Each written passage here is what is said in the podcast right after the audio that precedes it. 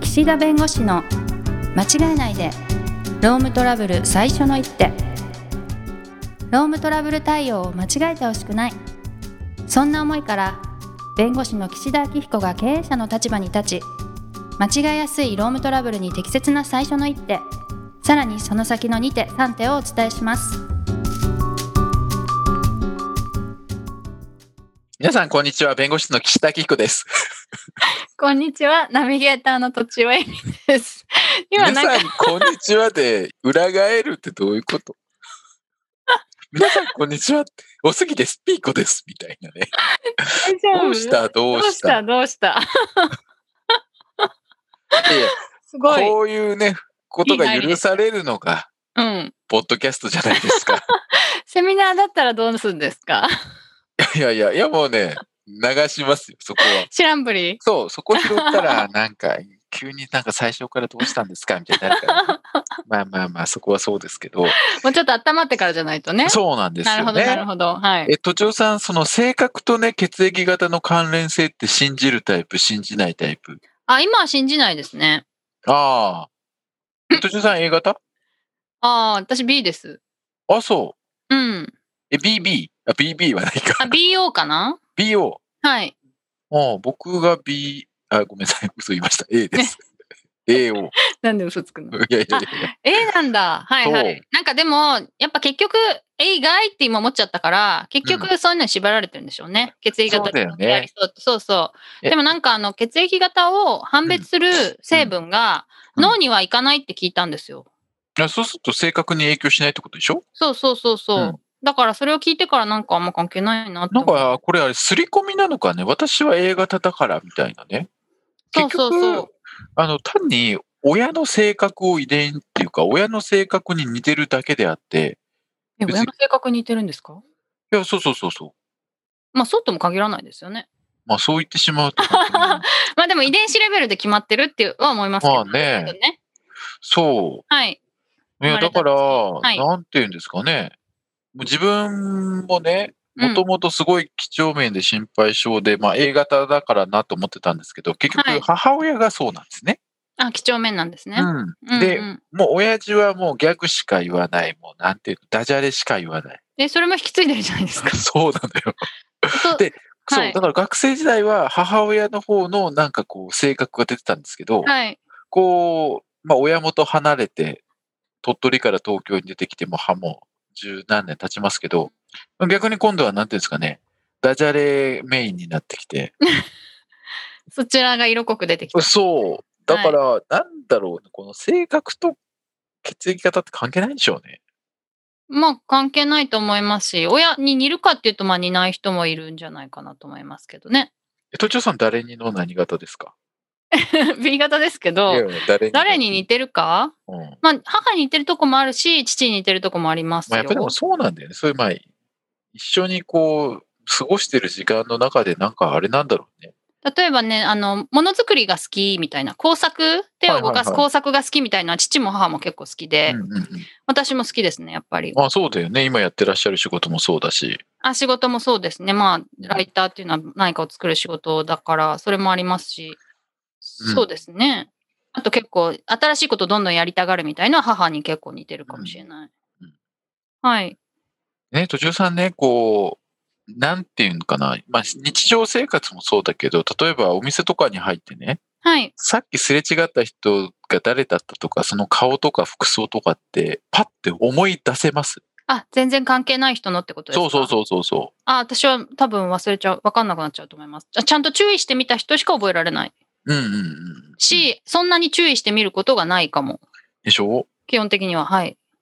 だもう、なんなら、あれでしょう、例えば、お店がね、なんか潰れて、次のお店入った時って、新しくなった時に、前ここ何があったかっていうのを覚えてます。でそれは全くわからないですね。自分がよく行くお店以外は全くわからない。しょはい。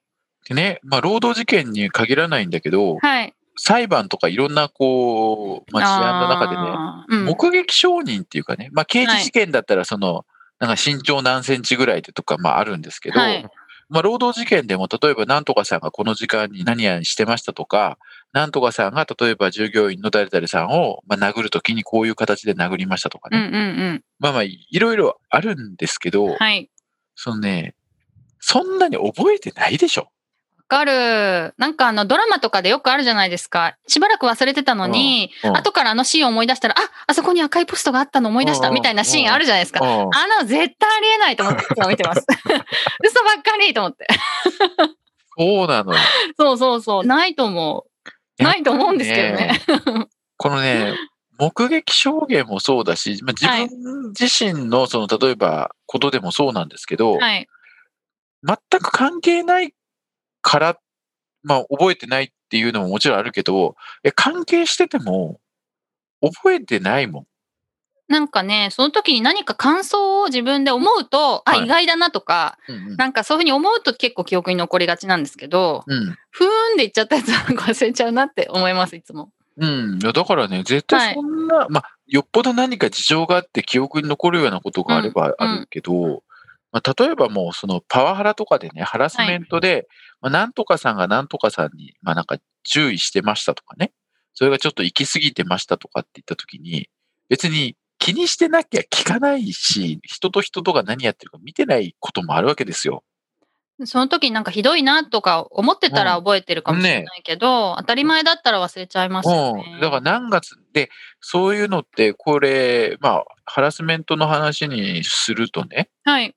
何月何日にうん上司の誰々さんが誰々さんに、例えば死ねって言ったってなると、うんその何月何日に死ねって言ったのを聞いてるかどうかっていう問題なんですよ。うんうん、なるほど。そうするとね、周りの人からすると、いや、そんな自分の仕事をやってて、ってあるじゃないですか。はい。私なんかだってもう、あの、家庭で妻と話してても、その目の前にいて話してるの聞いてないですもん。そういうこと言っていいのも。いや、言っても。い や、もうこ聞れいてるけど忘れちゃうとか。違う違う違う違う。言言 ってて聞いてないの。で、あ、え、何言ってるすんごいあんの。ああ。で、僕は聞こえてるけど聞こえてないふりしてるんです。で、ここ、け決定的な違いなんですよ。はい妻。が言ってるの聞こえてんですよ。うん。でも聞こえてるけど、これに答えるのもあれだし、また答えて、なんかめんどくさくなるのも嫌だから、聞いてないふりをしてるけど聞こえてるんです。え、奥さんは岸田さんに言ってるんですかあ言ってんですよ。で、私がもう例えば子供の世話とかテレビ見てるけど、入ってくるわけです、私は、性格上。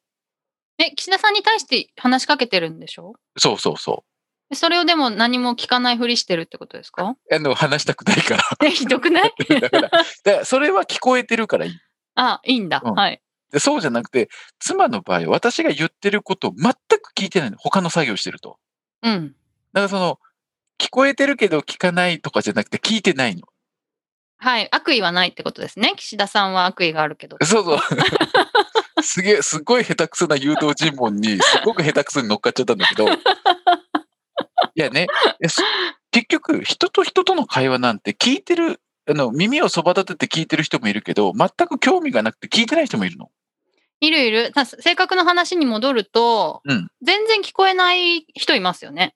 うち兄弟でも違います。あ、それって何性格なのわかんないけど、ゲームしながら、お兄ちゃんの方はめっちゃ話聞いてるんであーあ、あ、でもそ、そ、それに近いよ、ね。弟の方はね、すごい集中しててね、聞こえない。それって集中力の問題かな集中力っていうか性格じゃないですか。なんあか別をシャットアウトしちゃうのか、ななんとなく全。体を把握しときたいのか。あーあーうんうん。え、そういう今日の、あれだね、最初の冒頭のそうそう関係ない話がまさか の、珍しく繋、がった。い つも私繋が流りしちゃまうしたな。そうそう、それあると思いますけどね。覚えてられる人でられない人ともいるし。うんそうそうそう。で、裁判になった時って、結構こはのい目撃者の証言とか証人って、価値が低いって言われてるんです。あ、そうなんだ。信頼できないってこと。そう。それははね、いなぜかというと、一つはやっぱり記憶って忘れちゃうからとうん。うん。いうことが、まああり一まつすねと、はい。その記憶がいろんな外部の状況で変遷というかね、書き換わることがあるということね。めっちゃありそう。はういん。それから三つ目は、まあ、その人がそもそも協力してくれないっていうことがあるんです。まあ、ちょっとこれちょっと話が、あの、今の二つと違うんですけど、証言してくれないってことですか、うんはい。労働事件の場合、例えばね、目撃者がいましたと。はでい。目撃者が、まあなんかこう、いろいろこう教えてくれましたと。うん。でも、裁判になったのが1年後だとしましょはい。う。もうその従業員辞めてるかもしれない。うん。目撃した従業員が。なるほど。うん。あとは関わりたくないと。はい目撃してるけど、この裁判になって、その上司のなんとかさんのことについて言いたくないから、私出たくないとかって始まるんですね。恨まれるかもしれないから。うんはい。でそうすると、裁判官としては、確かにその従業員の方が目撃してたかもしれないし、うん一回は証言したかもしれないけど、その証言が本当に正しいかどうかを裁判官確認できないわけですよ。はい。あと、その争ってる、その相手方としても、本当にこの人の証言が正しいかどうか自分たちも確認したいと。うん。でも、その人が出てこないで、単にあの会社側から証言のなんか紙だけ出してね、陳述書とか供述書とか出して、それで裁判でその事実を認定するっていうのは、それはちょっとやっぱりやり方としては、裁判所としても取りにくいと。なるほどとい。うことになると、証言そのものが信用できない場合もあるし、変わってしまう場合もあるし、はい。そもそもお立証の面からいくと、その証言をした人が出てきてくれるかどうかもわからないんで、はい。証言に頼って事実認定して何か会社がやる、もしくは労働者の方もそうですけど、やるのはすごくね、危険なんだ。なるほどそ。でね、唯一この証言が使えるのは、はい。あの、夜一緒にご飯食べてましたとか、うんうんうん一緒になんか、タバコを吸いに行ってましたとかね。うん。うんうんうんうん。そういうレベルになると、あ、まあ確かに一緒に行ってるよねってなる。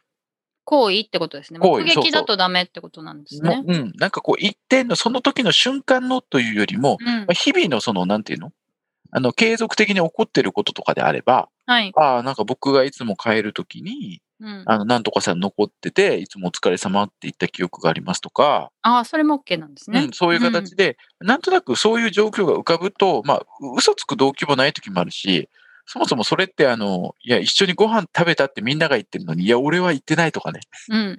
言ったって、それはでもみんな一緒に行ってるって言ってるから、さすがにね、はい。それはあなたも一緒にご飯食べに行ってるから、その時間は残業じゃないでしょ、みたいな話ですね。はい。だからそういう時には使えるんだけど、本当にそのハラスメントで、本当にその発言を聞いたか聞いてないかっていうのは、注意した方がいい。うん。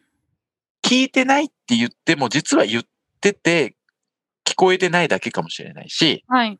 私聞きましたって言っても、本当にその人がその時に、その当該対象者に言ってるかどうかわかんない。うん。でも、ハラスメントの調査の時には、周りで聞いていたであろう、目撃したであろう人に一応調査しないといけない。はい。まあ調査しないと、その、会社のその調査手続きがずさんになるからと。うんずさんだと言われるから。はい。だから、聞くんだけど、当てにしちゃいかんですね。難しいですね。うん、でも、それしかうん材料がないから、はいはいはいだ。からもう見ましたって言った時に、うんどういう状況で見たか細かく聞いてほしいんですよ。うんうん。で、それが何かの具体的なエピソードに紐づいていってるんだったら、ああー、確かにそういう形で覚えてるんだったら自然だなとか、なるほど。最後この、目撃者がいない時もあるわけですよ。はい。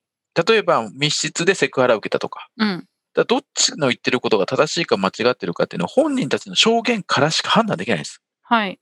そうなると、その証言がどれだけ信憑性があるかどうかっていうのは、供述が一貫してたり、具体性に富んでたり、白真性があると。おーはい。それで判断するんです。えー、はいもう、。あの、行くところまで行ったらね。はいはいはいはいはい。だけど、それぐらい証言っていうのは危ういから、うん。そういう前提で事実認定もしてほしいし、はい。聞いてほしい。だから、うんあの、なんとかさんがそういうことを言ったの聞いたことありますかって言った時に、いや、そんなの絶対言わないですよっていう人がいるわけですよ。例えば。ああ、はい。 でもそれは自分に関係ないから単に聞こえてなかった私の妻パターンもあるわけ ですよ。そうするとその人の発言すごい運命を握るわけですよ。だってあー絶対そんなの聞いたことないって言ってるわけだかあ、隣の席なのにとかね。ら。そうだから分からないだったらいいんですよ。はいはいはいはいはいはい。聞いてないってはっきり言われちゃうと、あだって私なんかだって妻ともう1メートルも離れてないところで話してるのに聞いてないわけですから。聞いてないっていうか言ってないと思われてるから。あ、好感度下がりますよ。 いやいやいやいや。いやいやいや、いいです。だってこの、だってラジオの中で家出の話もしたし、したした。いいの。いいんだ。そう。いや、だから、はい。だから、その、なんて言うんだろう、その、目撃したもそうだし、聞いた聞いてないっていうのは、すごく、その、あ、もちろん、だから信用しないんじゃないですよ。うん。一応、その事実として確認をして、あ、そういうふうに言ってるけど、それが本当に正しいかどうか、他の人にも聞いてみようとか。はいはい。あまなあ、みたんなはが、そうそうにそうそうそう。してるうんのね、という感じですね。うんはい。だから、そういう、うん。で、そこで聞いてもないのに、例えば、いや、そこにいたら聞こえてるはずじゃないですかとかって誘導しちゃうと、ああ、そしたら聞いたかもしんないですねとかって なると、またそれはそれで証言が他のあやふやに外部的な要素でこう歪められちゃうから。はい。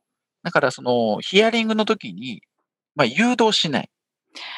こうあってほしいみたいなのをね、前に出してこないってことですね。まあ誘導すると、まあそこでもう、いろいろこう曲がっちゃうからややこしくなる。うん。うん。だけれども、記憶を喚起するために何か手がかりをあげるのは別にこれは問題ないんだけど、はいはいはいはい。うん。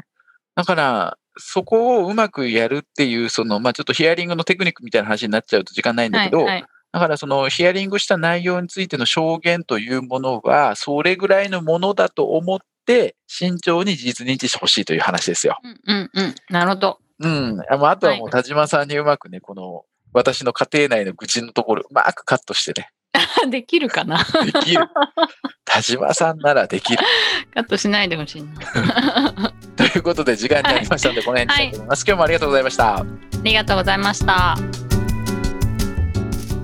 今回も番組をお聞きいただきありがとうございましたロームトラブルでお困りの方はロームネットで検索していただき柿椿経営法律事務所のホームページよりお問い合わせください